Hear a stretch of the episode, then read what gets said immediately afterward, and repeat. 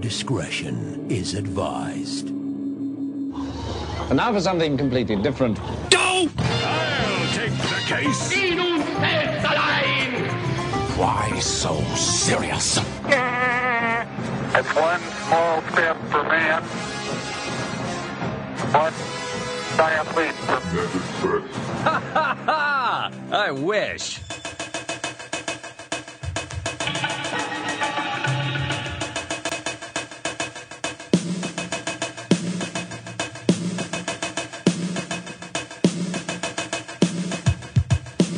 Vida longa e próxima, estamos aqui para mais um Nerd Express, o podcast do Universo Nerd. De novo com um convidado especial, vocês já conheceram ele nos, outros- nos últimos dois episódios, que é o Carlos Alberto Machado. Seja bem-vindo novamente. Obrigado, é uma participação estar aqui novamente. Muito bom, só que hoje a gente vai falar sobre um tema similar. né? Os outros dois episódios que ele participou foram sobre OVNIs e ufologia. E dessa vez a gente vai falar sobre um outro fenômeno parecido. Tem gente que diz que é também um fenômeno de OVNI e ufologia, tem gente que diz que, diz que não. Né? Mas enfim, mas é um fenômeno recorrente que o Machado também pesquisou. Ele escreveu um livro sobre o assunto e fez um documentário também, mostrando todas as evidências ali que ele encontrou, tanto no livro quanto no documentário. O livro, com certeza, é bem melhor do que o filme. Tem muito mais evidência, muito mais documentos, fotos, imagens. No documentário ele apresenta alguns filmes, que, filmagens que ele fez na época, só que também são transcritos e contados no livro, que é sobre o fenômeno do chupacabras, que é uma coisa recente até, A palavra chupacabras foi denominada em Porto Rico em 95, final de 95 para começo de 96. Então é muito mais recente do que eu imaginava. documentário dele? Ele fala isso no documentário. Você cala a boca. Peguei, Fail. Fail. Mas, é feio. É fail. É muito mais recente. você imagina. muito mais recente. Está, não leu meu livro, não, não viu meu Como assim? Eu, faz tempo que eu vi tudo isso. Não, não, não. Agora tem que falar. É um cara que não entrevista, não lê o livro, não, não vê o vídeo, entrevista o cara, putz, que podcast será que isso aqui parece? sem comentários, sem comentários. Enfim, esse fenômeno é muito mais recente do que a gente imaginava. Fez um rebuliço no mundo. né? Eu imaginava que tinha relatos ah, no, no Caribe de coisas muito, muito anteriores, mas Curitiba. Em Curitiba aconteceu, inclusive, né? A gente tem aqui relação, mas a gente vai falar sobre tudo isso, sobre os chupacabras, aqui daqui a pouco. Porque participando comigo deste episódio está o nosso amigo Bruno Anel de Caveira Hoffman, que já teve encontro com o chupacabra, só que depois descobriu que era um traveco num show. E o pior de tudo é que ele não ligou depois. Ô, Lazarento, depois acredita nessa história. Você vai ver depois. Seja bem-vindo. É, gracinha. Bom, enfim, eu tô aqui do lado do Maru, que como ele não bebe cerveja, eu com minhas dúvidas se ele é realmente daqui desse planeta, né? Mas enfim. Do meu lado tá o Greg, que infelizmente não vai viajar pro México. É, Por quê? O Cabras estava no México. também. Em Curitiba também. Ah, mas o mexicano é de outra qualidade. Tem as mulheres aqui, já chega isso, né? Não, não você, Ana, não. Não, não, não você. Ah, ah, ah, então tá, então. Ela gaúcha. se foda. E aqui também. e aqui também está o Pablo, que me viu sem camisa um dia e pensou que era um chupa-cabras. Medo. Mas não. Medo. Your eyes. Your eyes. Não, mensagem. Your eyes.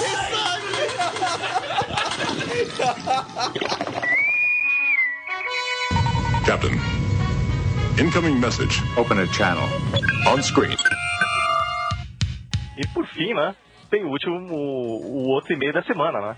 Que é? O spam da semana.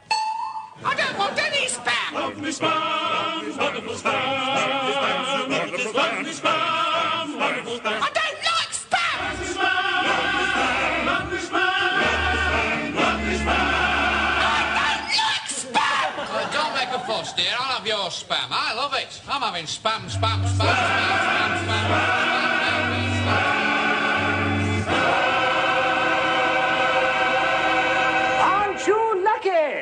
Você conhece a revista Ferra?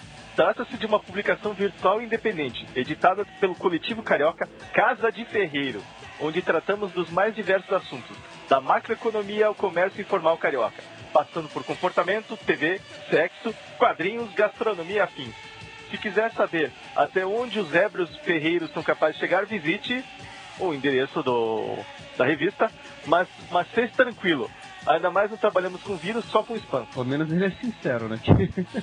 É, esse aqui foi um spam, assim, eu acho que tem até algum conteúdo lá.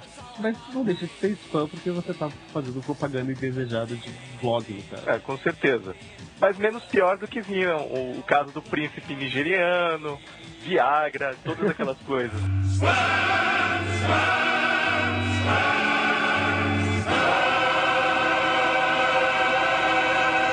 Aren't you lucky? Bom, pra gente não se delongar muito nas mensagens, a gente vai ficando por aqui. Pra gente poder voltar com o nosso episódio sobre chupa-cabra. É, eu teria cuidado com os olhos vermelhos agora, né? É, no outro episódio já teve olhos de coruja, agora são os olhos vermelhos. Pois é. Mas são várias histórias, ouçam até o final que vale muito a pena. Ele tá um pouquinho grandinho, mas vale a pena. Eu, realmente vale a pena. Foi muita coisa que, a gente, na verdade, nunca saiu na, na imprensa oficial, nem nada, né? Não, muitos segredos que foram eliminados, enfim, vale muito a pena. E aguardem também nas próximas semanas mais episódios diferentes de temas também inusitados e sólidos. This message will destruct in five seconds.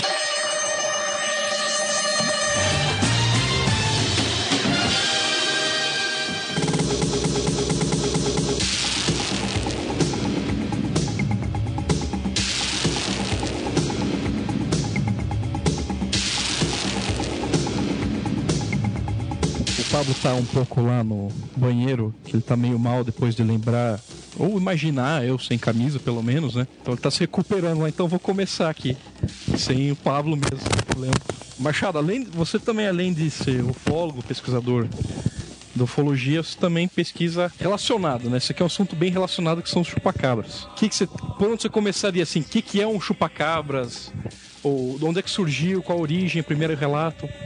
Pois é, essa história de chupacabra entrou na minha vida, cara, é uma sina, né? Porque é, é uma palavra muito forte, foi inventada pela população de Porto Rico. Eles tiveram vários casos de ataques de animais lá na, naquela ilha e, na época, eles denominaram de chupacabra porque a maioria das vítimas que eles tinham lá eram cabras. Isso não é baseado em nenhum folclore assim porto-riquenho anterior àquilo. Não, não. Não, eles, eles ah, aconteceu no, no final de 95, durante todo o ano de 96 na, na ilha de Porto Rico. E a revista UFO, na época, eu já escrevia para ela, eles publicaram uma matéria sobre esse caso, rápida, assim, pequena. E foi a primeira vez que eu escutei esse termo, chupacabra. E quando eu ouvi a, a primeira vez, eu tive exatamente a reação que vocês têm quando brincam né, com essa palavra. E eu, eu dou toda a razão, porque eu também ria, achava engraçado, e pensei até comigo né, na época, poxa, não tem mais o que o pessoal na ufologia inventar, né? Não é mais ET, agora virou chupacabra, que raio de nome é esse? Quer dizer, eu mesmo ironizei porque estava longe, estava distante de mim, não fazia parte da minha realidade. Então até eu é, tive um certo preconceito com relação a isso. Aí em 90, e- é, final de 96, começo de 97, eu na época estava fazendo meu mestrado na Federal aqui, e que não tem nada a ver com isso, né? eu sou da área de educação, mas eu lembro que eu escutei, um, eu estava escutando a CBN no- no rádio do carro, Aliás, não estava ouvindo no rádio carro, estava ouvindo no rádio em casa. E falaram na, na CBN, até o, o, o repórter era Marco, Marco Antônio, é um amigo meu que trabalhava na época lá, acho que trabalha lá ainda. Ele fez uma matéria sobre esse, essa história do chupacabra. Só que eu achei que ele estava falando lá de Porto Rico. Não, ele estava falando de uma região próxima de Curitiba, a 25 quilômetros, chamado Campina Grande do Sul. Aí eu, poxa, Campina Grande do Sul, chupacabra, espera aí, mas isso- esse negócio estava lá em Porto Rico, como é que veio parar aqui? né? Depois, depois você escu- escutou de Porto Rico falou disso aí. Isso, é, depois de tudo isso que eu comentei, né? Que eu ironizei, até brinquei com o nome e tal, achei que era invenção de, de, de algum fólogo de lá, enfim. Eu, eu não estava por dentro das pesquisas que estavam sendo feitas lá, né? Não, não foi publicado nada aqui no Brasil com referente a, a esse assunto, até então. Daí eu pensei, eu vou ligar para a CBN vou falar com esse repórter, que eu conheço ele, eu trabalho em televisão, eu vou, vou checar o endereço desse local e vou lá checar, né? E até porque eu fiz biologia, antes de, de pedagogia eu, eu fiz biologia, não terminei biologia, mas eu acho que o conhecimento que eu tive me permitia identificar uma mordida de- do que eles diziam que estava acontecendo, né? Porque eu pensei, ah, são animais que foram atacados, eram ovelhas, se me falha a memória aqui, os primeiros, é, são ovelhas que foram atacadas por animais silvestres, animais selvagens da natureza, suarana, cão selvagem, alguma coisa assim. Foi o que eu pensei também. E era o que estava sendo é, noticiado pelos veterinários e biólogos oficiais, vamos dizer assim, né? Que são contratados pelo governo, que trabalham para o governo, para o Estado, para isso. E eles são, eles geralmente é são procurados para dar entrevista na TV quando acontece alguma coisa assim. E daí eles estavam falando isso, cachorro, selvagem, eram as hipóteses que eles estavam trabalhando, sussuarana. Aí eu pensei, ah, vou lá só para confirmar isso e para encerrar essa história eu vou cuidar da minha vida, né? Só que quando eu chego lá em Campina Grande do Sul, a primeira coisa que eu achei curioso é a, a chácara onde estava acontecendo a maioria dos casos, pelo menos os que estavam sendo notificados né, na, na imprensa, é, eles não estavam deixando a gente entrar. Aí eu, ué, mas por que, que não pode entrar ver um, um bicho morto, né? Se eles já tinham feito matéria na, na TV e tudo. E eu insisti em querer entrar, me apresentei como pesquisador, falei que estava fazendo mestrado na, na, Federal e tal. Mesmo assim, não deixaram. Aí eu pensei, bom, se é um, um, um, animal selvagem que atacou aqui, deve ter atacado outras chácaras também. Por que não fazer uma varredura aqui e pesquisar, né? Foi o que eu fiz. Eu peguei, estacionei meu carro próximo da região e comecei a andar a pé nas chácaras vizinhas, né? E fui batendo palma e perguntando pro pessoal, né? E o que, que eu descobri? Várias chácaras estavam sendo atacadas. Daí a primeira que eu encontrei, também tava, tinha perdido animal, e perguntei se podia ver. Ah, sem problemas, eu fui entrando, né? Já fui fotografando, fui registrando, fui filmando. Que daí eu pensei, se tiver alguma coisa estranha lá, mesmo que não seja, eu tenho que filmar, registrar para poder mostrar depois como que uma sussuarana ou um cão ataca. Só que quando eu encontrava as vítimas, eu não via mordedura, eu só via perfuração. Aí você tinha um buraco, você tinha três buracos, você tinha dois buracos. Às vezes tinha vários buracos, dependendo do, do tipo de animal. Aí eu olhei aquilo e falei, cara, o que, que é isso? Eu, como ex-biólogo, né, assim, quase biólogo, eu não, não consegui identificar. Aí eu notei que não, você não tinha mancha de sangue ao redor do corpo. Então eu comecei a perceber que essa história de chupacabras era um pouquinho mais séria do que eu pensava. Né? E aquilo ali me deixou preocupado. Eu pensei, puxa, mas tá muito perto da minha casa, né? Eu não imaginava que o troço ia chegar tão próximo. 25 quilômetros. Isso foi o que eu pensei na hora. Só que daí o tempo foi passando, a casuística foi aumentando, o número de casos, 97 foi uma loucura, gente. Eu tenho lá todos os jornais que eu levantei na época, foram muitos jornais que publicaram, e era como se a coisa estivesse pipocando, assim. Então você chegava à conclusão que não podia ser só um, porque um ia dar conta de cobrir uma região tão grande. E lá em Porto Rico já não estava mais acontecendo. Foi só durante aquele ano de 95, 96. E aqui começou em 97 e não parou mais. Foi aumentando, aumentando. Mês de julho, até eu cheguei a fazer estatística, né? Mês de julho foi um ápice enorme. Depois foi caindo até o final do ano. E começo do ano seguinte ainda tinha alguns casos paráticos, depois parou. Aí eu pergunto, se era sussuarana, se era cão selvagem, como estavam tentando acusar no começo, cadê esses bichos? Morreram? Ninguém matou, ninguém prendeu, ninguém acusou? Quer dizer, acabou a fome deles? Porque de lá para cá eu nunca mais vi nenhum caso desse tipo. Vocês ouviram? De, de vários animais sendo atacados e mortos da, da, maneira como foi naquele período? Eu, eu não, não, não, tenho conhecimento. Pra vocês terem uma ideia, é, teve, existiam casos em que eu viajei muito pelo estado, até fora do estado, para pesquisar esses casos. Eu gastei um ano da minha vida, 97, só em cima disso. Porque realmente eu fiquei muito curioso e fiquei intrigado com aquilo. Porque eu pensei, até eu me senti na obrigação de. de, de, de porque eu, eu fui, como é que faz assim? Eu fui preconceituoso no início de, de brincar com isso e achar que aquilo era, era, era invenção. Quando eu vi na minha frente a coisa acontecendo e vi que a coisa era mais séria, eu fiquei muito preocupado e pensei, poxa, quantos animais esses caras estão perdendo, né? Tinha gente que perdia 66 ovelhas numa noite, 88 ovelhas, numa noite só, dentro do aprisco, elas morriam dentro do lugar onde elas dormiam. Você vê só como é que é. Eu, eu não tinha noção de que era que a proporção era tão grande. A única referência de chupacabra que eu tinha, além dessa que a gente lê, leu, né, principalmente nessa época, é aquele episódio do Arquivo X, que eles vão investigar. Que tem sangue. Que tem sangue e tal, e é uma, são coisas isoladas, né? Não é um nesse escopo como você estava citando agora. E eu não imaginava que a coisa era. Pra deixar a coisa mais sinistra ainda, não vou não quero contar tudo porque eu vi o documentário do, do Machado. Tem alguns detalhes na, no, nos casos, nos ataques, que tornam isso daí ainda mais, mais impressionante, assim, né? Como, por exemplo, os, a grande maioria do, das vítimas eram do sexo feminino, né? O que mais você pode falar sobre esses casos?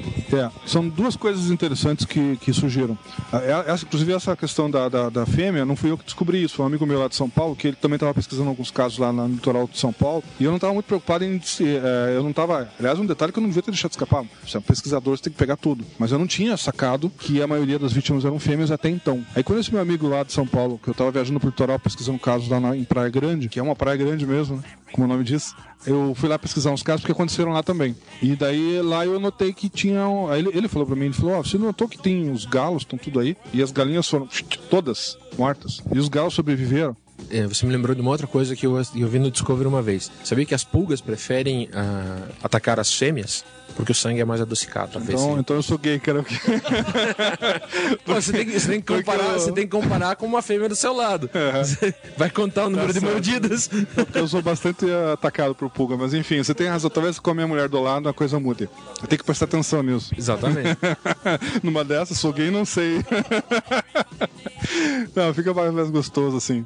Aí, vamos brincar. Aí, é, eu até me pedi. Assim, é, Praia Grande. Então, ele, ele percebeu isso, que, que a maioria das. Da, da- Aí eu comecei a, a observar mais rigorosamente os outros casos, as chacras onde eu ia, que realmente as ovelhas eram atacadas, os carneiros sobreviviam. Ou a vaca em vez do boi. Sempre tinha uma preferência. Não que os machos não fossem atacados, eram também. Só que eram em, em minoria. A maioria dos casos realmente eram, eram fêmeas. Então, o que, que a gente pode concluir disso, ah, rapidamente assim, é que ele gostava de progesterona ou estrógeno, que é a única diferença que nós temos entre os sexos, né? É o, são os hormônios. A princípio, assim, a mais óbvia é essa. E daí eu pensei, bom, ele, ele pode estar coletando, de preferência, sangue contendo estrógeno ou progesterona, que, é um, que seria esse. É, é a hipótese que a gente levantou, né? Para poder explicar por que, por que mais as fêmeas do que os machos. Mas teve outras, outras coisas estranhas, que inclusive eu acho que eu não coloquei no meu livro, porque você vai ponderando, tem muita coisa que você fica remoendo na tua cabeça que dura mais tempo. Mesmo depois de terminar o livro, é, eu ainda fiquei pensando muito nisso e as pessoas me cobravam, mas não tem sangue. E não tinha. Eu achava isso muito esquisito. Mas tinha uma outra coisa. Vocês já viram,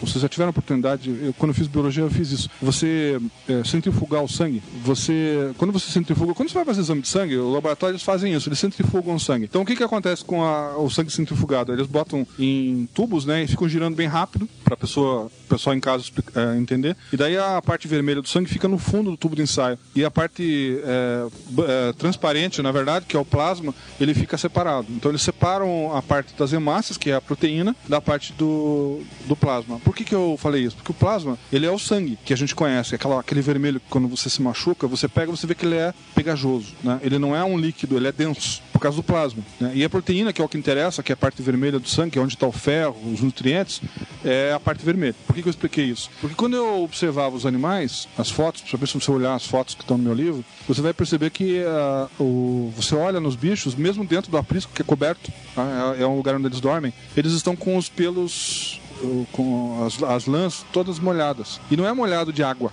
é molhado de alguma coisa pegajosa. Só que não é vermelha. Então, concluindo que eu quero, onde eu quero chegar, estão sacando? É, ou seja, ele, é, seja o que for que estava tirando sangue desses bichos, porque tirava sangue, eu já vou chegar nesse ponto, ele tirava só a parte da proteína. A, a parte do plasma ficou ali, só que a gente não via o sangue, porque ele é transparente. Tava ali, os, quando os veterinários pegavam com a luva e, e carregavam os animais, eles sentiam que a luva grudava no- nos pelos, dizer, é pegajoso exatamente como o plasma, como o sangue. Então o sangue estava presente, mas ele não estava sendo visto. É como se o sangue tivesse invisível, na verdade não estava, era o plasma. Né?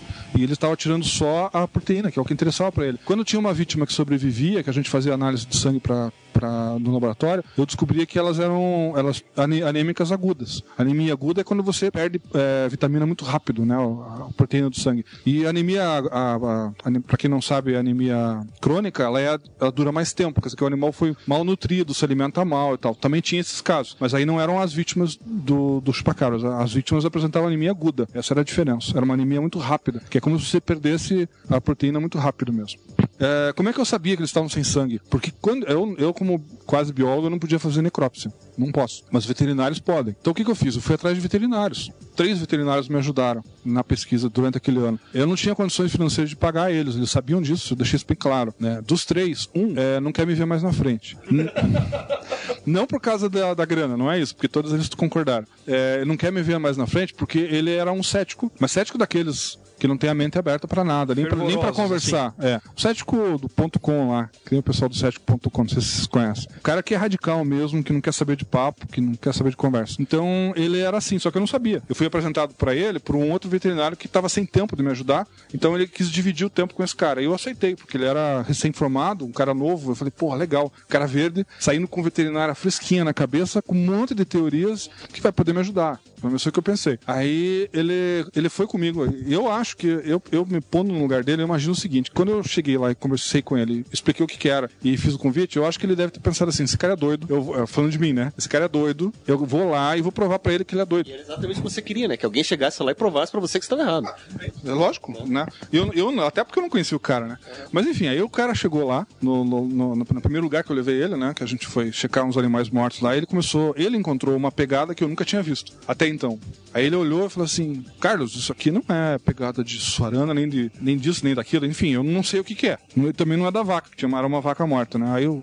Ué, peguei, fui lá, tirei um molde de gesso e tal, né? E ele começou a ficar cabreiro. Aí ele começou a fazer análise nos animais, viu as, ah, não viu as mordeduras, ele só via as perfurações e começou. Aí, aí nó- vamos fazer necrópsia? Vamos fazer necrópsia. Aí fizemos necrópsia e tal. Esse cara ficou apavorado, porque não tinha sangue dentro. Tava seco. Um dos veterinários chegou pra mim, né, ironizando, ele brincou assim, né? Ele falou: As necrópsias eu tenho elas gravadas, elas não estão inteiras no, no documentário porque são cansativos, né? Eu botei alguns trechos só. Mas se você quiser assistir, eu deixei o reloginho ligado nesse caso pra mostrar que não é montagem. Deixei o relógio ligado direto, a necrópsia sendo feita do começo ao fim. E você não vê sangue. Aí até um deles brinca e fala assim: ah, dá até pra dar uma olhada de anatomia aqui, né? Porque você tá tudo limpo, né? Os órgãos, as veias, tá intactos tudo os órgãos também. Tinha, acho que uma, uma tantinha assim de sangue no coração de uma, um dos gansos que a gente necropsiou lá. Porque ele atacava ganso, atacava pato, patas gansos, né? E atacava, geralmente do, do, do sexo feminino. E, só que as aves era mais difícil de reconhecer o sexo. Você tinha que, às vezes, até abrir o bicho. Como ele fez ali. E esse rapaz, esse terceiro veterinário que tá me ajudando, como eu falei, ele chegou, ele chegou a-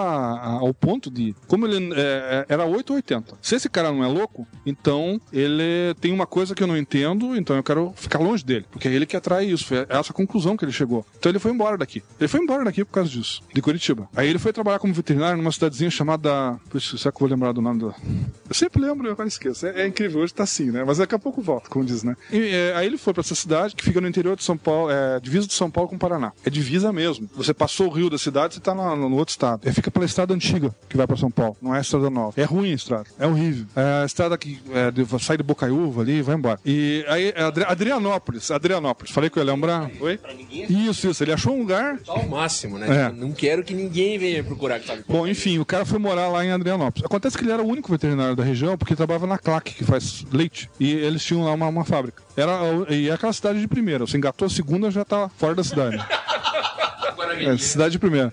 É, isso, é bem pequena. É uma rua principal e mais duas secundárias e acabou a cidade. Você já tá fora da cidade, fora do limite. Tem um hotel só, foi onde eu fiquei. Não tinha opção. Não tinha nenhuma estrela. Olha, olha a meia estrela. Enfim, e como ele era o único veterinário, o que, que aconteceu? Os casos chegaram lá, né? E daí, eu- quando os animais começaram a morrer, quem que eles foram procurar? O veterinário da claque, o único veterinário da cidade. Esse cara ficou apavorado, porque ele pensou, meu Deus, o troço veio atrás de mim, né? Ele pulou da frigideira direto pro fogo.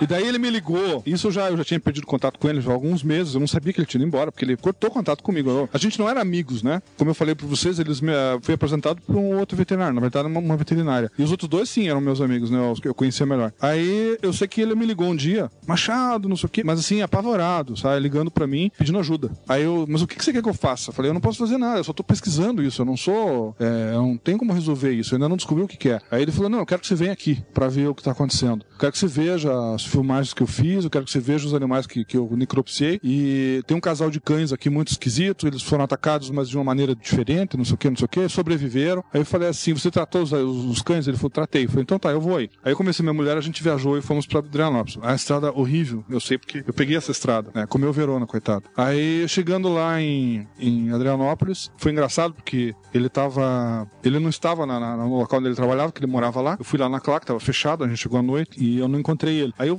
eh, me falaram que ele tava numa outra cidade vizinha, que era em São Paulo. Você tinha que atravessar o rio pela ponte. E a ponte normal tinha caído por causa de uma enchente. Então não tinha como passar de carro pra São Paulo. E eu ainda ia ter esse inconveniente, porque no dia seguinte eu tinha que ir pra São Paulo, porque eu tinha uma palestra pra dar no litoral de São Paulo. Tava me, me esperando lá. Então eu ainda ia ter que dar um jeito de passar pra São Paulo. E não podia voltar porque eu ia perder muito tempo. né? Eu ia perder o dia viajando. porque a estrada não era de, era de chão, de chão batido. Aí eu sei que daí eu acabei encontrando ele bêbado. Bêbado porque estava com medo. Tri bêbado, na verdade. As mágoas no álcool. É, por aí. E daí, eh, mas eu consegui conversar com ele um pouco e nós combinamos no dia seguinte de manhã, quando ele estivesse sóbrio, da gente ir na casa do, da dona dos cães cães para eu fotografar e filmar eles, né? E, e ver, a- analisar os filmes que ele tinha feito das necrópsias. Aí combinamos assim. Daí no dia seguinte foi o que eu fiz. Eu me encontrei com ele umas 10 horas, a gente foi na casa da dona dos cães, eu gravei eles. E daí dá para concluir pros cães o seguinte: a fêmea tinha a marca das vítimas no pescoço, as perfurações. Bem parecida a ferida. No meu livro tá bem claro isso, dos dois lados. E no corpo dela, ela tinha,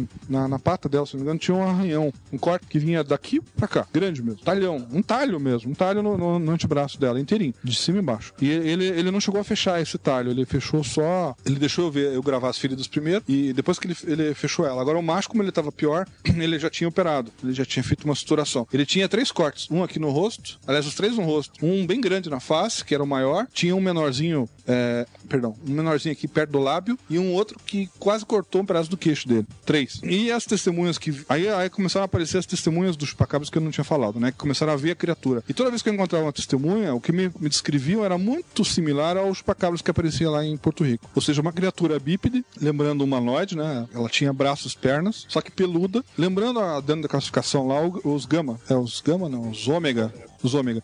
Eles eram peludos, ele tinha o olho vermelho, e daí a diferença a ufologia até então, porque eu nunca tinha visto, eram umas aletas que ele tinha na parte da, da parte de trás, que começava na cabeça e ia até o cóccix. Como se fossem aletas de dinossauro. Como se fosse uma ramificação da, da, da, da, da- coluna, da coluna vertebral, exatamente. Só que começava na cabeça. Começava no crânio já, se estendia pela coluna e ia, ia até o cóccix, né? Antes de você entrar em detalhe, assim, sobre o chupacabra, tem uma pergunta sobre a localização geográfica, assim. No Brasil, geograficamente, você mapeou, assim, no Brasil inteiro, chegou a mapear, ver onde é que tem além daqui no sul, São Paulo, subindo a costa? É, eu fiz um levantamento de três estados que ele atacou mais, que foi é, Paraná, São Paulo e Minas Gerais. De novo, Minas Gerais. Minas Gerais teve alguns casos, inclusive, de pessoas que não só viram a criatura, como lutaram com ela. Relacionado a Varginha até tem alguma É, coisa. os caras ficaram todos arranhados. Pois é. O caso Varginha aconteceu em 96. O caso Chupacabras, Unicamp. 97. Eu li o livro do Birajara, que pesquisou o caso Varginha, que eu- é um amigo meu que eu respeito, ele é advogado, é um pesquisador seríssimo, tanto que agora ele está dizendo que foi tudo. é, que o caso Varginha não é, não é caso autêntico. É, vocês nem estão sabendo disso porque está repercutindo mais dentro da ufologia. É, mas vocês querem que eu fale de novidade, então eu já estou contando uma aqui. Ele publicou uma matéria há pouco tempo na revista UFO dizendo que é, o caso Varginha ele bota muitas dúvidas, mesmo ele tendo pesquisado ele. Mas enfim, é, voltando um pouco para trás, dentro do livro dele, que eu acho muito bom, que ele explica detalhes, porque os motivos pelo qual ele resolveu fazer isso agora, eu acho que dá pra gente fazer um debate inteiro. Mas eu respeito o trabalho dele e não sei porque ele fez isso agora, mas enfim, naquele período, quando ele publicou o livro, eu mandei um e-mail para ele e perguntei se alguma, se duas criaturas que foram vistas na, lá em Varginha, que eram muito parecidas com o chupacabras, se não poderiam ser os chupacabras. E ele falou: Olha, Carlos, eles são muito similares. Falaram que eram marrons, né? Tinham olhos vermelhos. Isso aí eu lembro que de Varginha relataram isso. Eu não estou falando do- dos, dos alienígenas que você estava. Tá, Ah, que os se- alienígenas. Tem um outro tipo que apareceu em duas regiões lá de perto de Varginha, Uhum. que ele, ele fez relação no livro dele com o caso Varginha, que são peludos de olhos vermelhos e, e brigaram com, com o cidadão lá, entendeu? É, é esse tipo de criatura que eu tô falando, que segundo as pesquisas dele, poderiam ser criaturas que trabalhavam para os alienígenas, no caso de Varginha. Como entendeu? se fosse pessoal de campo, assim, fazer pesquisa de campo, vai coletar. Não, como se fosse um cão de guarda mesmo.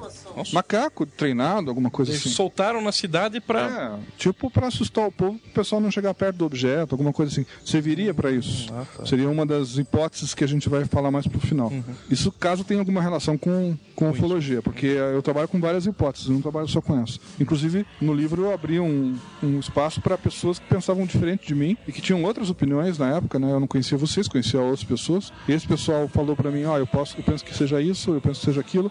E eles é, reforçaram isso com teorias boas. E daí eu falei, não, eu gostei das argumentações, vou colocar no livro. E coloquei o que eles fizeram dentro do meu livro, a opinião deles, que são diferentes das minhas. Não é o que eu acredito, mas eu coloquei lá. Eu botei três hipóteses minhas. Uma delas é, vou falar já que já cheguei aqui. É, uma delas é que seria que eles poderiam ser alienígenas mesmo. Nesse caso, é como se fossem cães de guarda dos, dos, dos dizer assim. Né? E tem um caso na ufologia que eu encontrei americano, que bem antes do Chupacabra, não, não me lembro agora o ano, mas que é, é muito esquisito, que lembra muito. Os um casal que viu um OVNI cônico, lembra do cônico? Que eu falei lá no outro programa pra vocês. Eles viram um, um OVNI cônico pousado, dois Greys, é, ou tipo Alpha, fazendo uma mutilação numa vaca, e tinha uma criatura peluda, de olho vermelho, cuidando dos arredores, como se tivesse, como se fosse um cão de guarda mesmo, né? Como se chegar um curioso aqui, você espanta que o cara foge, com certeza. E daí deixa a gente trabalhar sossegado. Mais ou menos isso que o cara descreveu no desenho que ele viu. E o cachorro dele foi atacado e tem a mesma perfuração. Eu coloco isso no livro, inclusive, como comparação. A perfuração que ele foi por onde foi tirado sangue nele. É, e nunca mordida, nunca mordedora. É, década de 80, não me lembro o ano exato.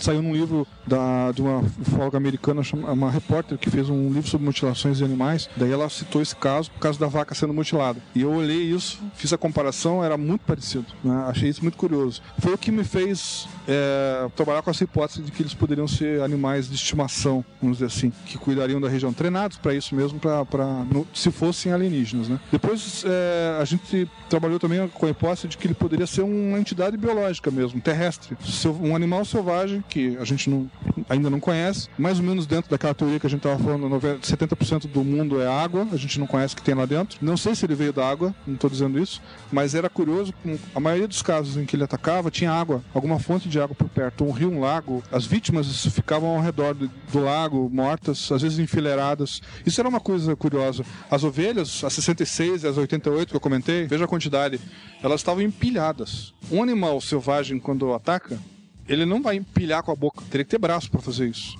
Pra colocar uma em cima da outra. O selvagem, quando ataca, vai deixar a vítima onde ficou. Ele vai morder, ele vai arrancar um pedaço. Máximo arrastar pro lado e acabou, né? Ou a Sussorana, por exemplo, como é que ela ataca? Se vocês forem ver no meu livro, eu mostro lá como que a Sussorana ataca, como que o morcego é, o vampiro ataca, que foi um, os acusados, né? Ou como que o cão selvagem ataca e como que esse bicho atacava. E não tem nada a ver uma coisa com a outra. Né? O, a Sussorana, ela morde um pedaço, ela costuma atacar quando o animal está solto, primeiro. Ela não vai atacar, entrar dentro do aprisco, que é o local onde ela- os bichos dormem, porque ela sabe que o ser humano está ali perto e ela tem medo do ser humano, porque ele anda armado. E tem os cães, que fazem barulho. Ah, esse é um detalhe interessante. Os cães, é, você sabe, a gente em casa costuma ter cachorro. Imagina na chácara, né? É difícil você encontrar uma chácara que não tenha pelo menos um cachorro. E cachorro, o que, que é? Ele faz. É o alarme do, do, do cara. Então, se tiver um bicho é, selvagem na região, a primeira coisa que o cachorro faz com o faro dele, mesmo que esteja longe, fora da chácara, ele já começa a latir. Isso é normal. O ganso também é conhecido como cão de polaco, também cuida da, da- bastante. Muito. O ganso grasna muito alto. Você não pode chegar perto. É, ataca é bem agressivo. Não, calcanhar não. Ele adora pegar. Calcanhar, coxa, bunda. É, as partes mais moles do nosso corpo que dói mais. né? E, e então tinha muito desses bichos nessas chácaras que eu ia, né? E uma coisa que me chamou a atenção, isso desde o primeiro caso, né? Era inclusive uma, uma forma até de você identificar quando era chupacabra, além da perfuração nas vítimas. Desculpe, é que os cães não faziam, não faziam nenhum barulho. Nada, absolutamente. Bem ganso atacados, né? E os gansos atacavam e também não faziam barulho. Isso era muito esquisito. Então era como se. Às vezes até os gansos faziam barulho. Mas eles não saíam do lugar deles. É, Tipo assim, faziam barulho assustados, em vez de querer atacar, eles ficavam fazendo barulho pelo contrário, né? Porque eles estavam com medo de alguma coisa. Agora os cães não faziam barulho nenhum. Era silêncio total. Por isso que os donos das chácaras é, acabavam descobrindo as vítimas só na parte da manhã. Quando eles chegavam lá, que eles viam aquela, aquele, a, toda a cria deles morta, né? E isso era muito esquisito, porque o animal selvagem não faz isso. E se ele fizesse, o cão teria que fazer barulho. E o cão tava lá dormindo na casinha dele, tranquilo. Entende? Isso era, ou ele tava com medo de alguma coisa, e, né, que é, eu, eu não duvido, e ficava lá na dele. Só que tem uma coisa curiosa aqui. É, talvez explicasse o comportamento dos cães também. Algumas testemunhas que viram essa criatura falavam pra mim o seguinte, falaram isso em jornal, falaram isso em entrevista também. Te- teve um, dois, é, como é que fala, motoristas de ônibus que estavam viajando aqui no interior do estado, porque eles estavam pipocando por todas as cidades, né? É, quebrou o ônibus, eles estavam arrumando, acho que o, trocando pneu, alguma coisa assim. E daí quando eles estavam já entrando na cabine para ir embora, o- eles ligaram o farol do, do ônibus e daí o farol ficou iluminando a estrada. Só que em vez de iluminar só a estrada, iluminou uma criatura dessas que estava atravessando a estrada. Documentário, isso aí? Tem, eu acho que tem, eu acho que é um dos casos que eu citei. E daí, quando a criatura tá atravessando, eu acho que você tá confundindo com outro, mas tudo bem. Alguma coisa com algum carro que iluminou. É, não, é uma moto. Mas aí quando o, a criatura tá atravessando, um deles falou, aliás, os dois falaram, que eles se sentiram atraídos pela criatura. Apesar dela ser feia, peluda, horrível, monstro e tal, eles sentiram uma atração, eles sentiram vontade de ir lá, perto dela. Só que, óbvio, o medo falou mais alto e eles fecharam a porta e se mandaram e passaram do lado dele. Foi embora, continuaram a viagem. As pessoas os passageiros não viram que estavam dormindo, mas os dois viram. E de- declararam isso pra tribo do Paraná na época, se não me falha a memória. É. Só que um deles acabou. Eu tentei localizar os dois, só consegui falar com um. Um deles foi embora daqui, por causa disso. Já é a segunda pessoa que muda de vida, profissão, por causa do chupacabras, que é uma coisa que todo mundo ironiza brinca e tal, né? Segunda pessoa que mudou a vida dela radicalmente. Você imagine como é que ela vai viver o resto da vida. Né? Sempre com esse trauma, né? Você que é psicólogo, imagine. Como é forte para algumas pessoas, né? Esse tipo de situação. É, então, o veterinário que eu falei, ah, eu falei agora desse motorista, e tem mais um caso do repórter da CNT que eu tenho que comentar também depois. Que também a vida dele mudou radicalmente por causa dessa história. Que ele dá eh, o depoimento pra mim, inclusive, né, no, no documentário. O, melhor documentário pra mim foi o dele, né, do, do repórter. Ele fala coisas bem interessantes. Pena que o meu equipamento não era bom na época. Pra pegar melhor o áudio, coisas assim. Mas enfim, dá pra ouvir bem o que ele fala. Você acabou de falar que o chupacabra ele empilhava as, as vítimas, né? Tinha alguns, alguns casos que eles chegavam a enfileirar. É, eu tava falando que a suarana, quando ela ataca, então ela costuma atacar no campo, quando o animal tá pastando. Ele ataca uma só, óbvio. Ele não precisa de mais, porque ele sabe que ele vai alimentar ele, talvez os dois filhotes, ou, a- ou- a- às vezes é ela e a, quer sustentar o marido também, né? Que é- ali é matriarcal o negócio, geralmente é a fêmea que ataca, né? Então ela, ela morde, ela mata o bicho, ataca ele com a, com a pata na, na parte de trás, geralmente, que é a parte mais mole da carne, que é mais gostosa, né? Onde tá a musculatura mais mole. Ela morde ali, o bicho já morreu, ela começa a, a, a morder e comer aquele pedaço. E ela tem o costume de arrastar o bicho pro mato. Ou, e pegar capim e esconder em cima. Esse é o comportamento do Sorana ou do Puma, que tem desde a, tem desde aqui do, do- do- do- da Argentina, no sul, vai até os Estados Unidos. né? Só que lá eles chamam de puma, que a gente chama de sussurana, é o mesmo bicho. É um, um gato selvagem grande, né? É, bege. Tem aqui nos zoológicos, se vocês quiserem. Isso. Tem aqui no zoológico. Né? Tem- Inclusive no meu documentário eu fui lá no zoológico pra filmar pra poder mostrar quem que era o, a sussurana. E a pegada dele, obviamente, é felina, né? Aquela de gato, só que um gato grande, né? Então, e eu encontrei algumas pegadas de sussurana também, que é normal você encontrar em chácara, em, em sítio, né? Evidente. Um ano indo para campo, pesquisando pegada de animal diferente, você também encontrava de, de sussuarana de outros animais, né? Mas eram mais raros. Eu encontrei um, pelo menos duas vezes de sussuarana. E de cão selvagem eu consegui encontrar, acho que umas duas vezes também. Três no máximo. Agora, chupacabra eu encontrei várias. Fiz as, os moldes, né? E coloquei no livro também, tá lá. E comparei, inclusive com anta, porque eh, quando eu fui no, no- aqui no, no Caponembuia, que eu conheço os biólogos lá, na época que faziam biologia comigo, um deles é chefe lá na Caponembuia. E daí eu cheguei pra ele e falei, eu queria que você me identificasse essa pegada aqui. E mostrei pra ele a pegada do, do chupacabra. Aí ele olhou e falou, ah, isso aí é a anta. Aí eu peguei uma foto que eu tinha de foto de anta e joguei do lado. Isso, mano. Aí ele olhou, é, você me pegou. Aí eu falei assim, "Professor, mas eu não vim aqui pra te pegar, eu quero que você me identifique. eu não estou brincando, né? E daí eu. Mas o cara não conseguiu identificar.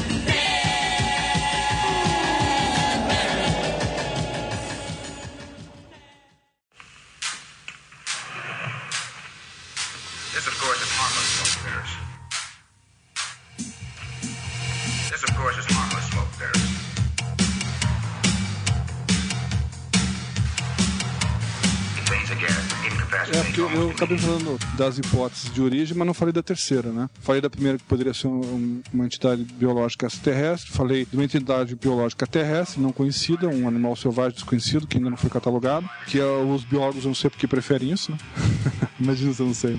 E a terceira que seria fantástica também, no meu entender, mas é, é também plausível, que poderia ser uma experiência genética, né? Feita em laboratório. Tem muita gente que é, gosta de pensar isso. Eu tenho notado com as pessoas que conversam comigo e tal, muita gente me pergunta isso. É uma hipótese muito forte também, né? De que poderia ser, mas são hipóteses, né? Quer dizer, não existem provas, não existe nada comprovado cientificamente que possa dizer, ah, isso aqui é um alienígena, isso aqui é um, é um animal selvagem, ou capturaram, vamos dizer assim, né? Eu tentei capturar na época. Eu cheguei a montar uma, uma armadilha, inclusive, pra tentar pegar. É, ou experiência genética. Mas a experiência genética seria tipo, criaram, soltaram, fugiu, ou alguma coisa assim? Aí, aí entram em outras duas vertentes. Você tá com cara de fugir, né? É. Acho que não soltariam em Porto Rico, especialmente que o americano tem grande domínio. O americano tem domínio no mundo todo, que é o problema. Você tá com coisa de americano, não sei. É, que nem os americanos tinham domínio sobre a- o vírus da, da gripe suína. Que... Pra, ó, pra mim aí já surgiu com a quarta teoria. É uma raça de super soldados americanos. tipo predador, que é pra não sobrar ninguém. Os caras falaram, quem manda nessa merda aqui somos nós. É, não, olha, olha que curioso. Vocês sabem que o americano é muito preconceituoso contra os latinos, né? E eu não sei se vocês prestaram atenção, mas o chupacabra surgiu aonde primeiro? Porto Rico. Depois ele atacou o Brasil. Ele foi pro México, pra Espanha e pro Chile. Como que nos Estados Unidos ou no Canadá, assim, não aconteceu nada? Pois é, curioso, né? Lá tem os casos de mutilações humanas, é, mutilações de animais. Tem, é, nos Estados Unidos tem bastante mutilação de animais lá. Texas, naquela região ali. É, mas não os chupacabras, que ataca animais menores, né? Como eu Mas descrevi lá aqui. pra região do cinturão de milho, cinturão de trigo, É, não tem e nada. é bom, é bom esclarecer que mutilação de animais não tem nada a ver com, com os ataques dos chupacabras. Inclusive, eu faço isso na introdução do meu livro. No documentário eu não coloquei, infelizmente não tinha espaço, né? Mas no livro eu coloco bem isso. Eu separo bem o joio do trigo. Eu mostro primeiro como que é um caso de mutilação de animais, como que é o corte, que é corte serrilhado ou, ou quase perfeito, como se fosse um laser. É, não é um negócio de. Não é essa perfuração que eu tava descrevendo pequena pra vocês, como se fosse um, sei lá, um dente ou uma unha ou sei lá. Caneta, assim, uma bique, como se fosse uma bique perfurando. Poderia ser. Teve gente que perguntou pra mim, mas não poderia ser gente que fez isso? Eu acho que até uma pergunta talvez vocês me fizessem. Gente, gente que. Eu digo, bom, como é que pessoas iam agir com relação aos, cães? Mas vamos voltar agora pra isso que eu acho que é interessante falar. Que eu tava descrevendo o comportamento dos dois motoristas lá, né? Que eles se sentiram atraídos pela criatura, mas obviamente eles tinham força de vontade pra não fazer essa burrice e continuaram seguindo em frente. Um outro caso foi um senhor que tá, também era sitiante numa chácara, ele cuidava da chácara, ele escutou tiros lá fora e foi ver o que que era. Eram pessoas caçando uns chupacabras. Depois eu descobri isso. E esse chupacabras entrou na chácara onde ele cuidava e daí ele quase levou um tiro. Inclusive ele se escondeu atrás de uma árvore, armado, ele saiu pra fora armado ele quase levou um tiro por causa de- desse bicho. Aí eles gritaram pra ele, aí ele falou, né, cuidado, você tá atirando em mim. Daí eles falaram, nós estamos caçando chupacabras, cuidado você. Daí ele, ele tava com uma lanterna em cima do, do rifle dele. Ele tinha uma espingarda mesmo, não era nada, não era metralhadora, nada disso, era uma espingarda, que é mais comum aqui no interior, né? Apesar de ser proibido, a gente sabe que tem bastante. Ainda mais na, no, no mar. E aí, o que, que o cara fez? Ele, ele pediu pra eles pararem de atirar e daí ele foi em direção ao bicho, ele viu a criatura com a lanterna e apontou a arma. E a intenção dele era atirar. Mas ele disse que na hora que ele pensou em atirar, ele sentiu um arrepio na espinha dele e não conseguiu atirar. A criatura olhando pra ele. E ele descreveu a mesma coisa que os outros descreveram. Uma criatura esguia, de olhos vermelhos, olhos grandes. É interessante notar que ele, era- ele lembrava um símio, mas o olho dele era maior do que um símio, porque o símio, um gorila, um ser humano, tem um olho pequeno. E esse bicho não, esse bicho ele tinha um olho desproporcional. Mas Ah, pro lado, assim, ou aqui subia? Não, ele era grande, mais ou menos assim. Ah, é pra enxergar no escuro, né? Uma criatura de hábitos noturnos. Exatamente. E a iluminação do olho dele, quando você batia a luz, apagava. Ao contrário do efeito olho de gato, né? Que a gente está acostumado a ver. Que a gente usa na, na bicicleta, no carro, inclusive como proteção para o escuro. Se você bate a luz, ela reflete. Nesse caso, não. Quando batia a luz, não refletia. Ou seja, ele reagia como a bioluminescência dos animais que existem na. na não, na, na área abissal. Ou, ou de cavernas também. Mas mais na área abissal. Aqueles peixes é, de mil metros de profundidade, três mil lá, eles têm aqueles olhos brilhantes. Isso, é. Aquele brilho exatamente funciona dessa maneira. Se você jogar a luz, ele apaga. Entendeu? É o contrário do, do efeito Não elegante. conseguiam ver os olhos Exatamente. E quando, e quando você jogava a luz, apagava. Bom, aí ele sentiu esse arrepio na, esquina, na, na espinha e não conseguiu tirar. O bicho foi- fugiu. Mas foi um local onde eu consegui uma boa pegada. Um bom molde de pegada foi ali, porque ele pisou na lama ali. É, ele, ele afundou bem, aí eu consegui pegar legal a, a pegada ali, que é, um, é a que tá melhor na, na foto do livro. Depois eu comecei a, a- a raciocinar em cima desse comportamento de- dessas pessoas que tentaram. E daí você consegue explicar por que, que os cães ficavam quietos. Imagina se esse- essa, essa criatura tem uma espécie de um poder hipnótico telepático. É um troço muito. Nós vamos viajar aqui agora, tá? É uma hipótese bem maluca. Supondo-se que ele seja alienígena, né? não experiência genética, porque eu acho difícil a gente lidar com isso. Mas supondo-se que ele seja uma criatura de fora e que ele tenha condições, baseado naqueles contatos que a gente já viu que no, no outro programa, de contatos telepáticos entre criatura e pessoa, ou robô, sei lá o que, e pessoa, é, ele tem uma espécie de uma, de uma indução hipnótica, mas não o suficiente para convencer uma pessoa a, a, a ir em direção a ela, como foi o caso dos. Mas consegue dominar um animal irracional, que é o caso do cão, é o caso dos gansos, é o caso do- das ovelhas, são animais que ficam quietos e viram vítimas fáceis para ele. Isso seria uma explicação pro porquê do silêncio dos animais. né? Machado, é, só uma perguntinha mesmo. É, havia alguma questão de cheiro? Porque os animais eles são muito mais é, sensíveis ali à parte do olfato que nós humanos ali. Então, por exemplo, algum feromônio que porventura o, o ser ali exale faria muito mais efeito talvez num, num cachorro, É em uma- algum outro animal. É uma hipótese boa também. Mas não explicaria. o- É, eles estavam dentro da cabine, lembra? Eles estavam. é, tudo bem, a porta estava aberta, mas ele estava a uma certa distância, ele não estava próximo. Eles viam que era é, uma criatura por causa do farol do carro. Podia ser uma coisa telepática. É, foi, o que- foi o que eu É uma espécie de uma indução telepática pra a pessoa não reagir, pra ela se acalmar, pra ela ficar, pra virar vítima mesmo. O predador perfeito. Se a gente tava brincando ali do predador, né? O perfeito. O cara, ele já vem com uma indução hipnótica pra você ficar quieto, pra você virar vítima. Um troço assim, o olho brilhante, entendeu? Uma coisa assim. Eu, é, é lógico, como eu falei, eu estou viajando na maionese aqui. Eu não tenho como provar isso. Mas seria uma forma de explicar. Agora, a tua hipótese também é muito boa. De, de explicaria uma parte do, do- dos casos, que seriam os animais ficarem quietos. Um feronômio, alguma coisa assim. Um feromônio é um hormônio mesmo que deixasse o ambiente tranquilo, né? Mas não sei, são hipóteses. Né? Eu acho que dá, a gente tem que pensar nas duas, enquanto não, não, não capturarem a criatura. Eu acho que agora a gente entra na, na, na história da, da tentar capturar. A gente tinha duas coisas que eu queria perguntar pra você agora. Uma delas era sobre como você tentou capturar os chupacabras. Aí você queria que você contasse essa história agora, depois eu faço outra pergunta. Então, é, é, quando a gente concluiu que esse bicho era físico, existia e era uma coisa real, a gente chegou à conclusão que valia a pena tentar capturar Como nós estávamos pesquisando várias chácaras que estavam perdendo animais esporadicamente, não era todo dia, tinha um outro sitiante que ele estava tão revoltado com essa história, e principalmente porque eles tentaram, o governo tentou convencer ele a, a ele falar que era cão selvagem, quando ele não. Ele, ele sabia que não era. E, aliás, é, eles estavam ofendendo a inteligência dos agricultores, dos criadores de animais, porque eles sabem a diferença entre um ataque de cão selvagem, que eles já tiveram esse problema também de Sussuarana e tal, e dessa criatura. E eles perceberam que não tinha nada a ver. Mas eles não tinham poder de voz na imprensa para poder contrariar o governo. Então eles ficaram quietos, mas revoltados. E a ponto de me ajudarem nesse ponto. Quando eles viram que eu estava ali, é, aqui, principalmente na região de Campina, tentando é, descobrir o que estava acontecendo, eles queriam me ajudar. Então um deles montou para mim a armadu- a armadilha. Ele fez uma armadilha bem interessante, com um grade de portão de ferro, chega a ser meia polegada de. Então uma sussuarana, se fosse, com certeza entrava ali, a gente prendia e encerrava a história com a sussuarana e ponto final, né? E deixamos duas vítimas fêmeas dentro, duas patas. Eram, as patas ficaram numa gaiola e a armadilha não era muito grande, ela tinha um metro e metro e sessenta. Eu até tenho uma foto no livro que eu tô abrindo ela pra mostrar como é que funcionava o gatilho. Então quando o bicho pisava dentro, apertava o gatilho e a porta fechava, trancas normal de portão, nada especial. Era pra pegar um animal selvagem, irracional. Né? Acontece que a armadilha pegou alguma coisa. A vítima foi, foi dominada e ele arrebentou a armadilha e foi embora. Ele simplesmente ignorou a armadilha. Ele foi lá, ela fechou, ele pegou a... E veja bem,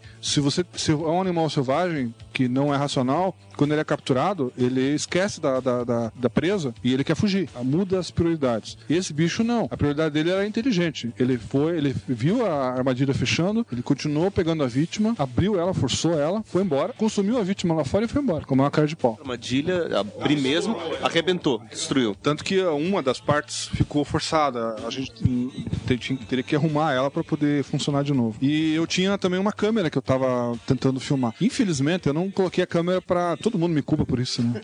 Eu não coloquei a câmera voltada para armadilha, que tava na mesma chácara. Eu, eu quis cobrir uma área maior e eu, sinceramente, pensei que a armadilha não ia pegar. Eu tava mais confiante na, na câmera. Se eu tivesse pensado diferente, se eu tivesse deixado a câmera voltada, que só tinha uma câmera na época, voltada para armadilha, eu teria filmado isso, né? E daí iluminava a dúvida, né? Pelo menos filmava a criatura e encerrava A sua hipótese na, na- na época era que talvez o chupacabras passasse pela, pela, área que você estava filmando, visse a armadilha e não entrasse na armadilha para não. né, mas ali você ia conseguir pegar ele passando. Ele desviou a câmera e foi na armadilha. Ignorou a armadilha, pegou a vítima, consumiu ela e foi embora. E. Tá bom, essa era uma pergunta que eu tinha. Outra pergunta que você comentou sobre o, o, o repórter que mudou de vida depois do, disso daí. Eu quero que você conte pra gente também como é que foi isso. Ney Inácio. O Ney Inácio trabalhava na CNT na época. A CNT estava fazendo uma cobertura forte, porque eles eram aqui de Curitiba. Então, a nível nacional, quem estava cobrindo melhor esse tipo de notícia era a CNT. Para as outras emissoras, eles estavam fazendo sensacionalismo porque eles eram de Curitiba, estavam perdendo concorrência para a Globo, para SPT e para E eram de Curitiba. Então, eles é, estavam achando até que os caras de certo estavam inventando essa história. E não é. O, o Ney Inácio, ele era um cara, eu conheci ele. Quando eu trabalhei na TV, ele era repórter do Ratinho, repórter policial. O negócio dele era policial, era morte de gente, essas coisas. Aí, quando mas ele viu isso aí, ele lembrou de mim. E ele falou, poxa, o Machado me contou isso, alguma coisa. Ele come- comentei com ele na época. E ele foi atrás, como repórter mesmo, interessado em levantar dados. Ele foi atrás, pesquisou a revista UFO, descobriu os casos de Porto Rico e começou a fazer comparação. Então ele fez exatamente o que eu fiz, só que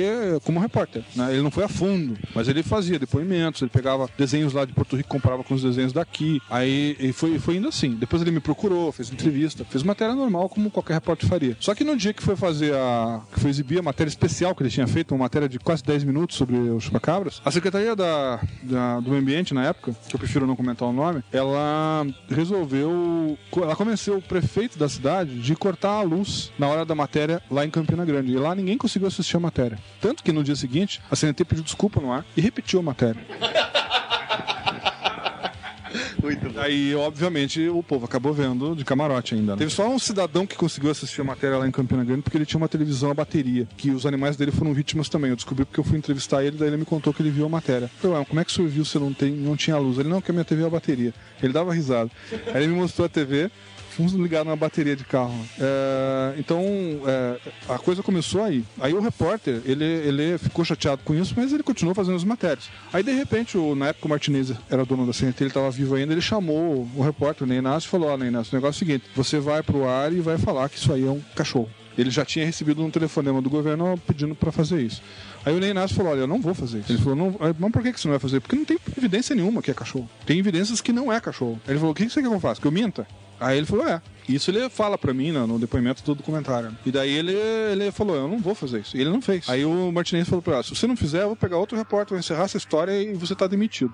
Ele falou, então estou demitido. E ele perdeu o emprego. Ele foi demitido da CNT nesse dia. Nesse dia não, no dia seguinte, depois, mas por causa dessa história. Depois ele falou, olha, Machado, é, isso aí foi, na verdade, a gota d'água, porque eu já tava com problemas lá. Mas ele falou, mas é, era o que precisava para eu ser mandado embora. E fui mandado embora e saí fora. E fiquei, ele ficou um tempo fora. Daí ele começou a batalhar o lance da CNT, na, da, na- no SBT. Porque daí o Ratinho já tinha saído daqui, tinha ido pra lá, eles eram amigos. Ele tava na. Na verdade, ele tinha saído do Record, tava no SBT, o Ratinho, né? Nesse período.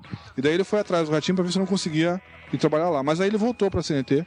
O Martinez eh, se arrependeu, voltou atrás, pensou, acho que é pior eu mandar ele embora, porque daí vai ficar muito na cara que eu tô mandando ele embora por causa dessa história. Mas ele voltou para trabalhar na emissora, mas não podia mais falar sobre isso. Ele não fez mais matéria sobre os chupacabras. Aliás, nunca houve um, um desfecho na CNT sobre esse assunto. Ele fez várias matérias, sempre falando o que estava acontecendo, mas ele nunca encerrou a história com uma opinião, com hipótese, com nada. Com, aliás, como qualquer matéria de jornal, né? É difícil eles fazerem isso.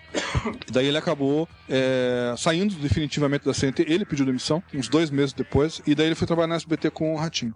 Bom, aí eu cruzei com ele de novo. Por quê? Eu encontrei um crânio de um animal estranho lá no interior de São Paulo. Pequeno. E daí vieram é, o Fogo que encontrou, ele deixou, ele fez cópias fotográficas, mediu tudo pra mim e mandou pra mim o material e pediu pra que eu tentasse catalogar, descobrir o que, que era e tal. Aí eu fui a Campinas, que tem. A Campinas não, perdão. É Campinas. É Campinas, né? Eu fui a Campinas onde tem os maiores especialistas no Brasil de crânio. Identificação de crânio, biólogos que analisam crânio de animais selvagens. E mostrei pra eles. Gravado isso, tá no meu documentário. Aí os caras olham, ó, estudam, analisam, tentam fazer comparação, começam a trazer vários crânios que eles conhecem lá, e nenhum era é, igual. Nenhum. Era, lembrava isso, lembrava aquilo, mas nunca era igual. Sempre era uma mistura, como se fosse uma mistura, né? Que tinha um pouco desse, um pouco daquele, aí bate com a experiência genética. Mas os caras não conseguiram identificar. Tanto que eles falaram, não dá pra você dar, arrumar esse crânio pra nós, não. Pediram o crânio. E é óbvio, eu não tenho como dar, até porque eu não estou com ele, ficou com esse pesquisador amigo meu, né? Mas isso aí é uma das histórias pra vocês verem como tem coisa estranha na- na- nessa história do chupacabra. Isso durou todo o ano de, de 97. Depois foi caindo os casos, foram diminuindo. É, isso aí virou uma cena na minha vida, porque daí eu comecei a dar palestra sobre isso, ganhei prêmio, aí saiu o livro, documentário. E hoje eu sou mais conhecido por causa do chupacabra que por causa de ufologia. né? Eu, fiquei, eu me destaquei na ufologia por causa dessa história. Mas não foi de propósito, porque como eu falei pra vocês desde o início lá, né, que eu contei, eu também tinha minha- minha- minhas dúvidas, eu tinha, não, não acreditava muito, achava que era invenção, mas depois que eu vi tudo isso, aí fica difícil você ir contra argumentos que estão na tua cara, ali, as evidências, as provas, né? Aí E- fica difícil. Esses casos, qual que foi o mais recente? O caso mais recente teve chupacabras? Então, aí depois, ah, Chile começou a ter ah, vários, o, o país do Chile, né? Começou a ter ah, casas de chupacabra e as coisas foram crescendo lá, que durou cinco anos lá. Muito mais do que aqui. Que anos foi isso? É, até que ano? Foi aqui durou 90, e- é, foi final de, no- dois- de 96, o ano inteirinho de 97, inteiro mesmo, o ápice em julho, né, pelas minhas estatísticas lá. Depois comecinho de 98, daí parou. Daí é, finalzinho de 98 começou lá, lá no Chile. E daí não parou até 2000, 98, 99, 2000, 2000, foi até 2003 por aí. Nada agora em 2007? Não, não. De- Dos últimos três anos a gente não escutou caso nenhum em lugar nenhum do mundo. Só mutilações animais, que é diferente. Mutilações ah, que o pessoal costuma confundir. Sangue, tudo. É. Tem uma última pergunta, né? Porque também o nosso tempo tá curto. É, geralmente todos esses casos se dão em zonas rurais. Uhum. Só que você tem relato de um caso que aconteceu na região É. metropolitana de Curitiba. Aliás, não, não, não na região metropolitana, bairro. na cidade de Um bairro de Curitiba, Curitiba, mesmo. né? Tudo bem que é um bairro quase que é quase uma outra cidade, quase tá outro país. dentro. Mas é, é... Foi. Foi um dia. Pois é, até pra não assustar o pessoal que mora lá, eu lembro que quando aconteceu, eu já falo, bai, quando aconteceu a minha mulher, rapaz, porque eu moro no Uberaba. E o Uberaba é vizinho do Boqueirão, que foi onde aconteceu. Não, você tinha que dizer que era o Boqueirão. quinto ponto cardeal de Curitiba.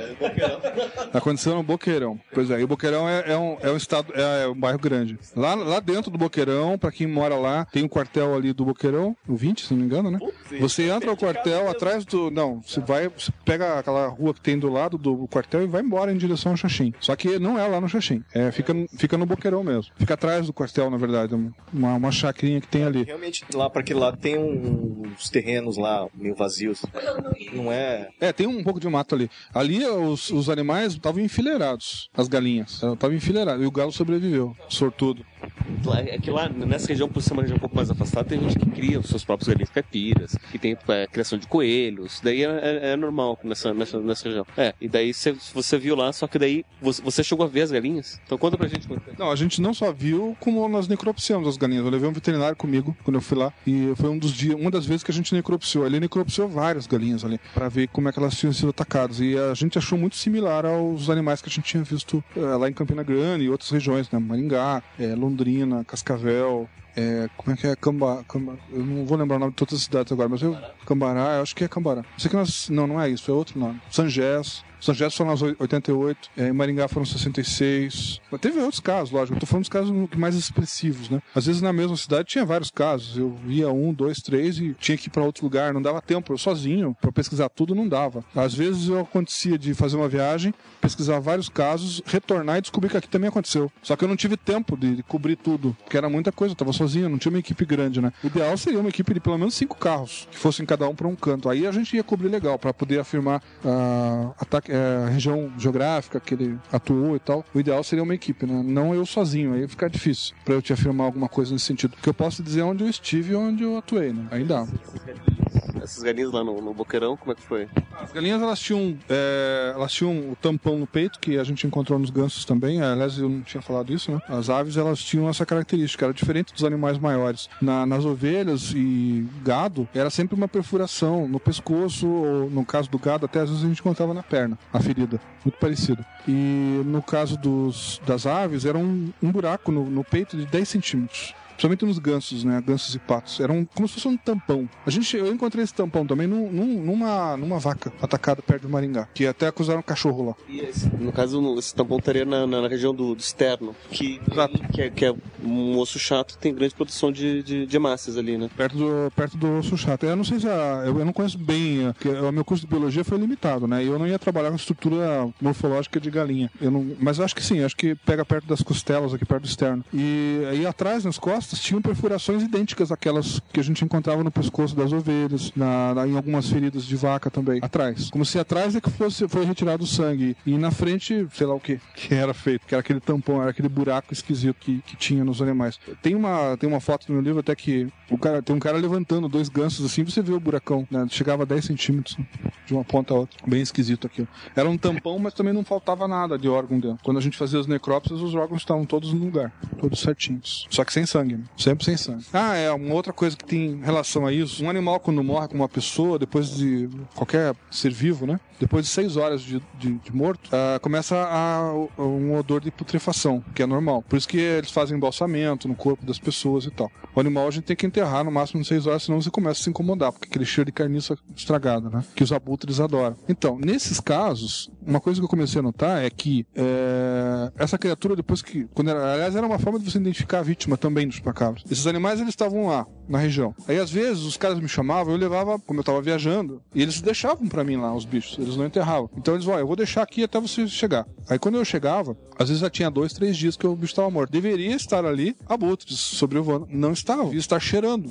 Não estava. Aí comecei a achar esqui- esquisito isso, né? E daí nós fomos percebendo que quando o animal cava, ele levava duas semanas pra começar a cheirar. Duas semanas, tá? Quando eles deixavam o relento, eu percebia isso. Depois de duas semanas é que você chegava lá e começava a sentir aquele odor desagradável lá de putrefação. Até aí, meu amigo, era como se o bicho estivesse fresco, esquisito, né? As bactérias não agiam internas, né? Porque a gente tem bactérias que elas vão comendo você por dentro. E elas não faziam isso. Acho que era como se retardasse essa, esse sistema normal, né? Que deveria acontecer. Talvez tenha alguma relação com aquele processo que ele fazia para separar a proteína do, do, do plasma. Talvez ele solte alguma enzima. Eu não sei se vocês sabem, a aranha, por exemplo, quando ela vai atacar, ela não solta veneno. As pessoas têm medo de levar picada de aranha marrom, né? Porque a aranha marrom, ela só solta veneno quando ela sai pra, pra caçar, né? Aliás, perdão, quando ela, quando ela se defende, né? Então, se você encosta nela, que ela tá num sofá e você sem querer encosta, ela te pica por defesa. Agora, se ela sai caçar, ela não usa veneno. Ela usa uma enzima. Então, quando ela... Exatamente. Então, quando você tem uma teia de aranha, ela tá lá e uma mosca cai ali, um mosquito, ela vai até lá e dá uma picadinha. Ela pica e aplica a enzima, não é veneno. Por isso que você não vê o bicho morrer na hora. Ele leva um tempão, ele fica se batendo ali, se batendo, se batendo.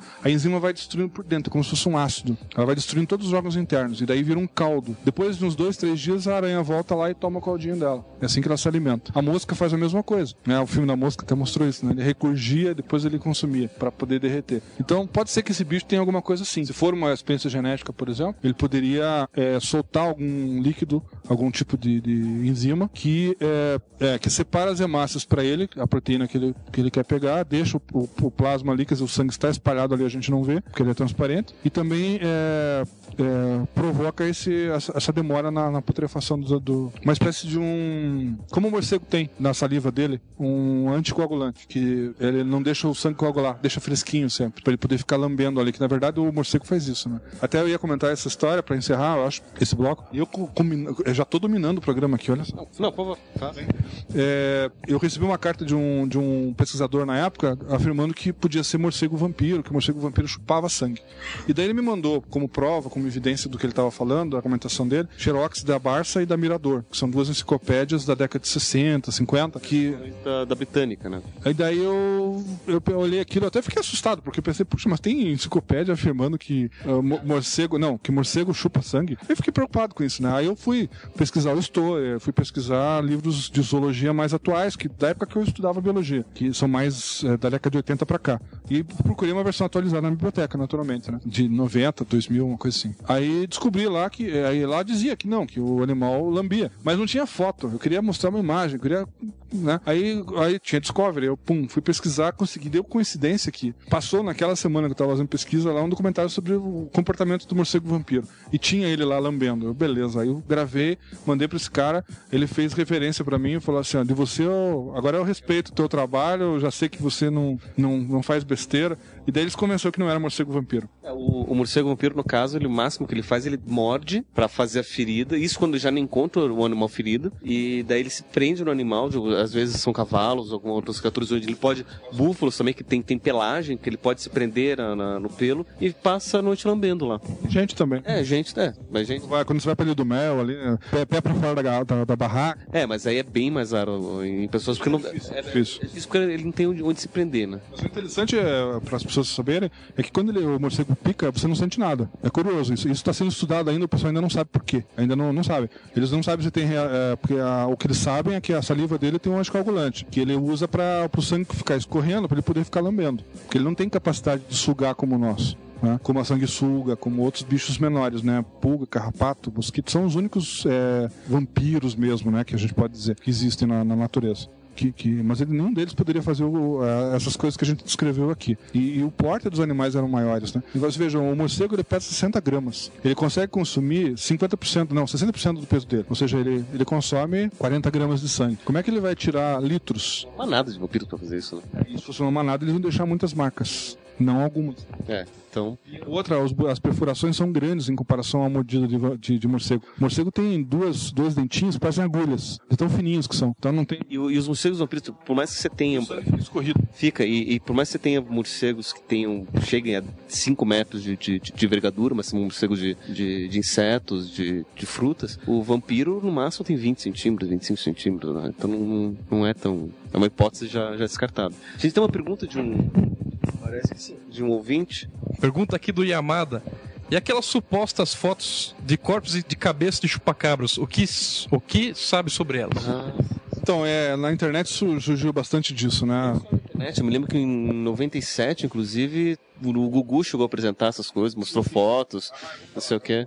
Então, o Gugu, por exemplo, ele estava oferecendo 60 mil reais na época para quem conseguisse provar que o chupacabras existia. Aí um cidadão que tinha uma uma cabeça de raia empalhada, que ninguém sabia que era isso, ele resolveu levar, e ela é, parecia um ET mesmo, né? ela é bem esquisita. Eu tenho gravado isso lá em VHS. Ele levou no Gugu e mostrou. Bom, só por causa do suspense mesmo, se provando que era uma raia, depois apareceram cientistas lá mostrando até como foi feito. É, olha a trabalheira que os caras tiveram. Né? Dois programas para fazer um ibope daquele subir, o cara ganhou 20 mil reais.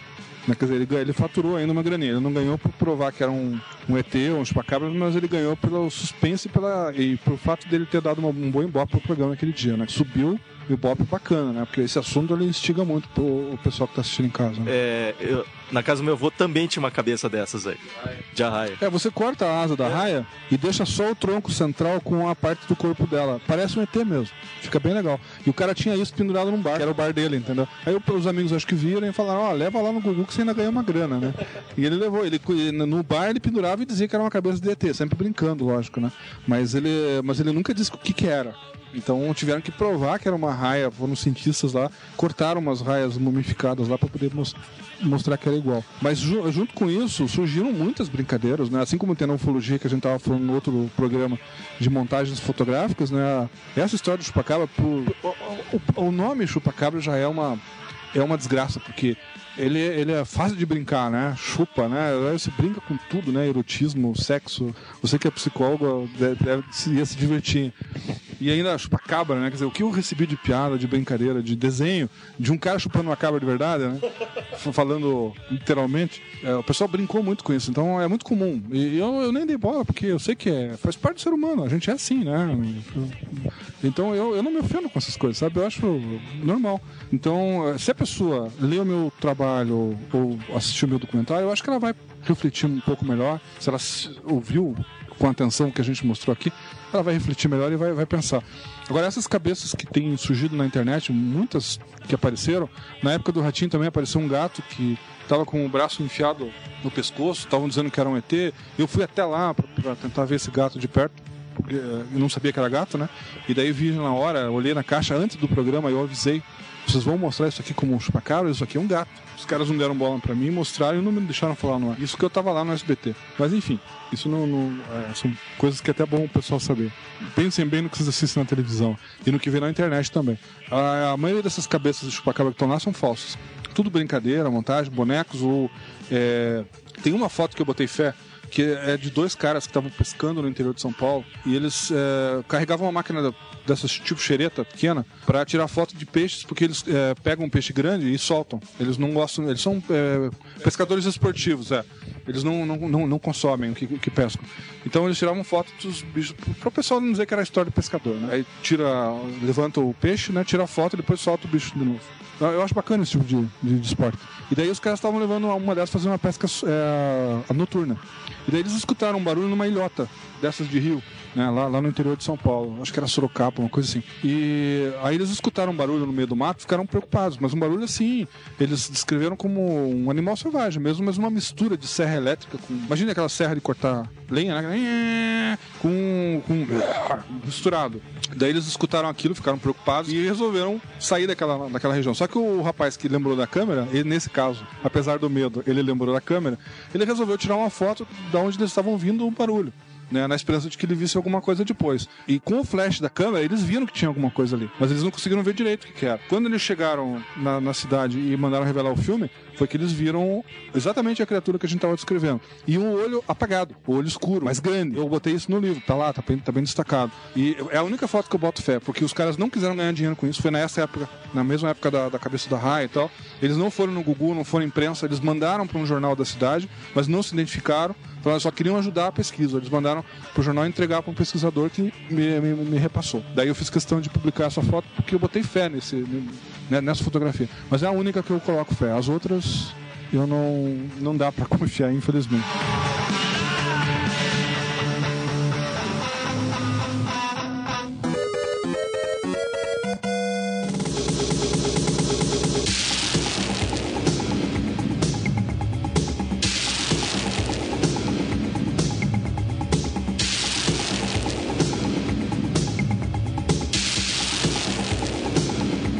Encerrar agora o programa por aqui. Eu quero agradecer a presença do Machado novamente. E antes de encerrar, que eu gostaria que você falasse um pouco do, do seu livro e do seu documentário também e contato caso as pessoas se interessem em adquirir, como é que elas podem fazer. Então tá, o livro tá esgotado. Ó. Por um lado é bom. Por um lado é bom. É. É, tô esperando um editor que tá fazendo a segunda edição. A revista Ovo tava conversando comigo, mas ainda não deu certeza. É, no caso, se vocês estão interessados no livro e quiserem, vocês podem mandar e-mails e encher a caixa correio do Machado, porque ele pode pegar todos esses e-mails e levar pro editor falando, olha, tem demanda. E daí... Outra coisa, talvez existam alguns exemplares ainda numa livraria aqui de Curitiba, que as pessoas talvez consigam contato pela internet também, que se chama Livraria do Chaim, que fica do lado do prédio da reitoria aqui em Curitiba. Se vocês falarem com o Chaim ou com algum funcionário de lá da livraria, talvez vocês consigam. Eu acho que eles ainda têm uns 200, talvez. Então dá, daria tranquilamente para consumir. O Chain, ele, ele coeditou o livro, né? Ele foi, na verdade, ele foi editor do livro. É, foi- foi- nós fechamos um contrato assim. Ele me ajudou e eu coloquei ele como editor mesmo. Ele é editor do livro. O livro se chama Olhos de Dragão: Reflexões para uma Nova Realidade. Não confundir com Olhos do Dragão do Stephen King, que saiu na mesma época. Até eu entrava na internet para pesquisar o meu livro e apareceu o Stephen King lá. Eu digo, opa, tô, tô bem, né? Tô do lado do Stephen King tá bom, né? E o, mais curioso era quando você chegava na livraria e ia- via o teu livro do lado do Stephen King, né? Eu ficava todo orgulhoso, que eu sou fã do Stephen King. E aí o. Então, é, o nome do livro é esse. Ele tem 364 páginas, tem mais de 70 ilustrações e eu, não, infelizmente, eu não tenho mais pra vender, né? Não, não me sobraram mais. A parte que eu tinha, eu vendi tudo. Mas é bem possível que o Shine ainda tenha. E eu acho que ele vende pela internet também. É só dar uma, uma, uma checada lá. E o DVD, documentário, tem 90 minutos de duração. Tem até uns bônus lá, porque eu preenchi o tempo, né, para as duas horas. É, O DVD vocês podem conseguir comigo. Né? É só solicitar pelo meu e-mail, é. O Cipex eu vou soletrar C de casa, I de igreja, P de pato, E de escola, X de xadrez, P de bola, R de rato, arroba yahoo.com. Não tem BR no final. Vocês mandam, fazem a solicitação, eu, eu mando a minha conta para vocês e eu vendo ele baratinho, isso aí é. tá? Tô vendendo acho que é 25 reais agora. Até abaixou, porque era 30 nos congressos, eu baixei para 25. Maravilha. Então tá certo, então a gente fica por aqui, a gente aguarda os e-mails e contatos e perguntas. Se vocês mandarem e-mails suficientes para nerdexfaz.universonet.com.br, fazerem comentários também suficientes, a gente pode, quem sabe, pegar tudo isso daí e fazer um outro programa sobre os chupacabras com o Carlos Machado. E fiquem de olho porque a gente vai trazer o Carlos Machado de novo para outros temas também. Lembrando o pessoal que está ouvindo que se vocês compram material meu, obviamente vocês estão me ajudando nas pesquisas que eu vou continuar fazendo. Porque como eu não vivo disso, né, é um hobby, é, mas eu tenho gastos, né, eu tenho combustível, eu vou de carro atrás, eu viajo bastante. Então, para ter histórias, a gente tem que gastar um pouco, né? E para gastar um pouco, eu preciso. Por isso que eu inventei esses produtos meus, né? Para poder, com qualidade, obviamente, para tentar atender uma demanda de interesse, de, de interesse e também para ajudar no- no- no, nesse material que eu gasto, né? Poder... Porque tudo isso que a gente tava falando aqui, você falou que eu tenho um contador Geiger, não sei o que, no, no outro programa, você custa dinheiro, né? E o bacana é que o- esse seu documentário do Chupacabras chegou a ganhar prêmio também internacional, né? É verdade. Não, não, não foi do Chupacabra. É que eu tenho mais dois documentários de, de OVNIs. E um deles eu mandei pro Chile, para um evento internacional. Eu, eu não lembro o nome da cidade agora. Mas é uma cidade bem conhecida lá para um festival que eles fazem todo ano. E nesse festival que eu mandei, mandei só para o Brasil participar, eu não tinha intenção de ganhar, nunca imaginei que eu ia ganhar. Acabei ganhando um dos prêmios, que é que nem Oscar, né? Eles entregam por categorias. Eu ganhei categoria melhor é, documentário é, de investigação. Então tá aí, o Machado produz coisas de qualidade com prêmios internacionais. Qualquer coisa manda, pode mandar e-mails pra ele, pode mandar e-mails pra gente com as perguntas, pra daí a gente poder montar um programa novo. E a gente aguarda o Machado pro próximo programa que a gente vai fazer com ele. Um tema bem mais bacana também. E. Não, tão bacana quanto, mas. Temas são legais. São bacanas, mas esse daqui é bem. Supimpa. Digamos que. inédito até, né? Porque n- não existe tanto material pro próximo tema, né? Então fiquem de olho, na próxima semana a gente volta com mais Carlos Alberto Machado aqui no Nerd Express e que a força esteja com vocês.